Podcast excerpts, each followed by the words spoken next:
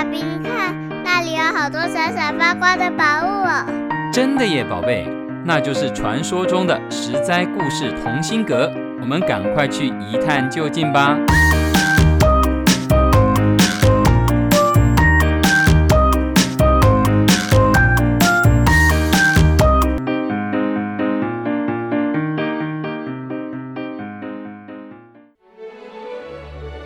各位亲爱的大朋友、小朋友，你们好！我是专门破解故事密码的露露姐姐。在这一系列花语花市花想情的故事中，今天要分享的是成语“人面桃花”的故事。想到桃花，小朋友们应该会先联想到好吃的桃子吧？在中国的故事里，桃花可是常常出现的哦。例如三国的时候的桃园三结义，刘备、关公、张飞就是在桃花源里结拜的。金庸的《射雕英雄传》女主角黄蓉就是来自于东海桃花岛。东晋的文学家陶渊明写的《桃花源记》已经成为人人向往的世外桃源，而且据说。八仙里头唯一一位女生何仙姑，她就是在十三岁的时候上山采野菜，遇到了吕洞宾。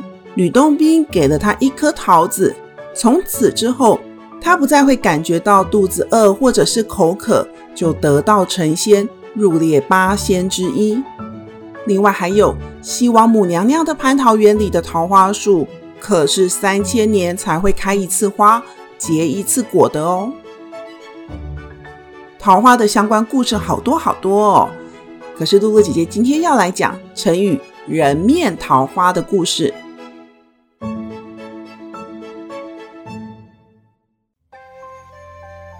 唐朝有个帅哥叫做崔护，崔护去上京赶考，可是落榜了，他没有考上。他每天晃悠晃悠的，还不知道下一步该何去何从。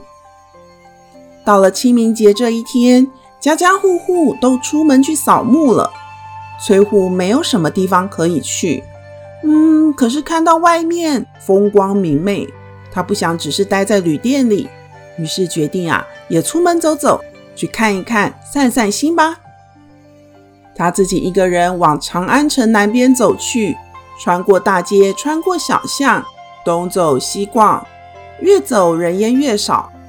但越走越觉得口干舌燥，但是左看右看，又没有任何一家店家可以让他稍微歇歇脚、喝杯水的。而且这个村庄越走越安静，只有虫鸣鸟叫，一点人声都没有。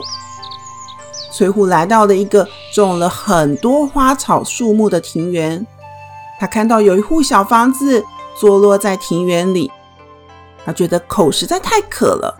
于是就拉拉篱笆门上的扣环，扣扣扣，有人在吗？没有回应。再大声一点，扣扣扣，有人在吗？崔护真的好渴，脚也真的好酸。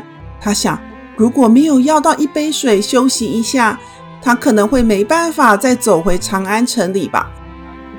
于是他再次鼓起勇气，再举起手。这次更大声了，有没有好心人在啊？请开开门。这时候，庭院里小屋的木门总算吱吱嘎嘎的打开了一条缝，有一个妙龄姑娘从门缝探出头来问：“你是谁呀？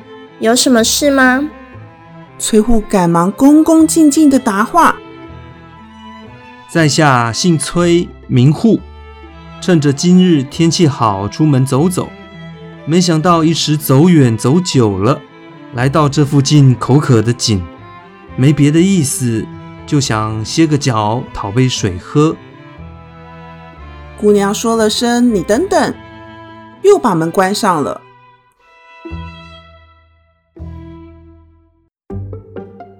三分钟后。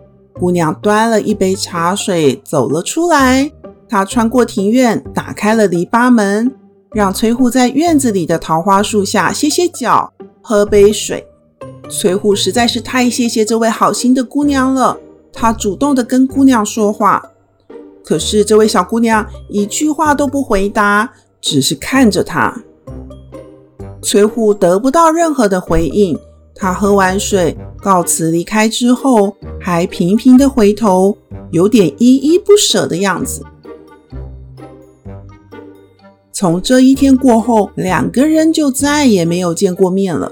一年过去了，到了第二年的清明节，崔护突然想起了去年的经历，思念之情一涌而上，于是他决定再次出发前往长安城南的村落。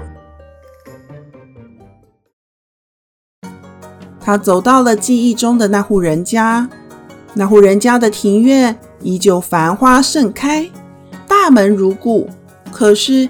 这一次门上挂了一个大大的锁头，这样看来大概是没有人在家吧。失落的崔护只好在门扉上题了首诗：“去年今日此门中，人面桃花相映红。人面只今何处去？桃花依旧笑春风。”隔了好几天之后。崔护偶然又有机会到长安城的南边，他特别拨空绕去桃花树下这位姑娘家，他想看看这一次会不会有人在家呢？他到了那户人家的门口，太好了，这一回啊，门上可没挂着锁了。但是他听到屋内有哭声呢，他很好奇。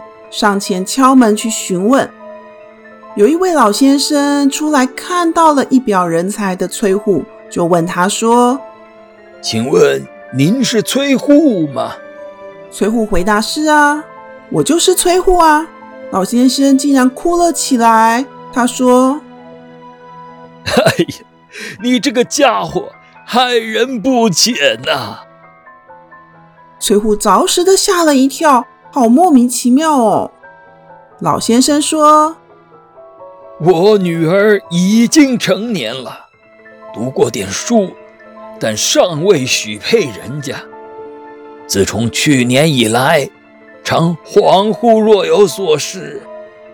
那天我们出门回家后，看到门扉上的题字，我家女儿读了以后，一进门就生病了。”几天来不吃不喝，我已经老了，就这么个宝贝女儿，之所以还没婚配，就是想找个君子托付终身。如今病重，难道不是你杀的吗？一说完，老人家又大哭特哭了起来。崔护大为震惊，感伤不已。他请求老人家，他想要入内探望，可不可以呢？他走进去，姑娘躺在床上。崔护看到姑娘生病的样子，就哭着对她说：“我就在这里呀。”姑娘在朦朦胧胧中听到了崔护的声音，醒了过来。缓缓地张开眼，老人家很高兴。等姑娘病好了之后，就决定把女儿嫁给崔护。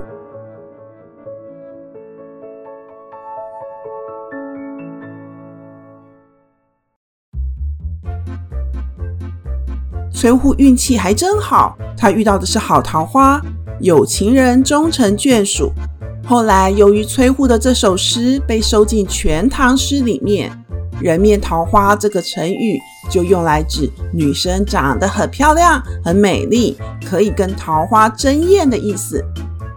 桃花不只象征着爱情，也有长寿的象征。因为西王母娘娘的蟠桃园里的桃花树，三千年才会开一次花，结一次果。桃花生长在树上，自由自在地绽放，可是会因为看花的人心境不同，所求不同。而产生了巨大的差异。想求爱情的看到的是桃花的爱情寓意，想求长寿的，见到的是桃花的长寿像。所以，桃花到底象征着什么呢？那就看赏花的人各个观点不同喽。实在故事同心阁花语花市花想情系列，我们下周再会喽。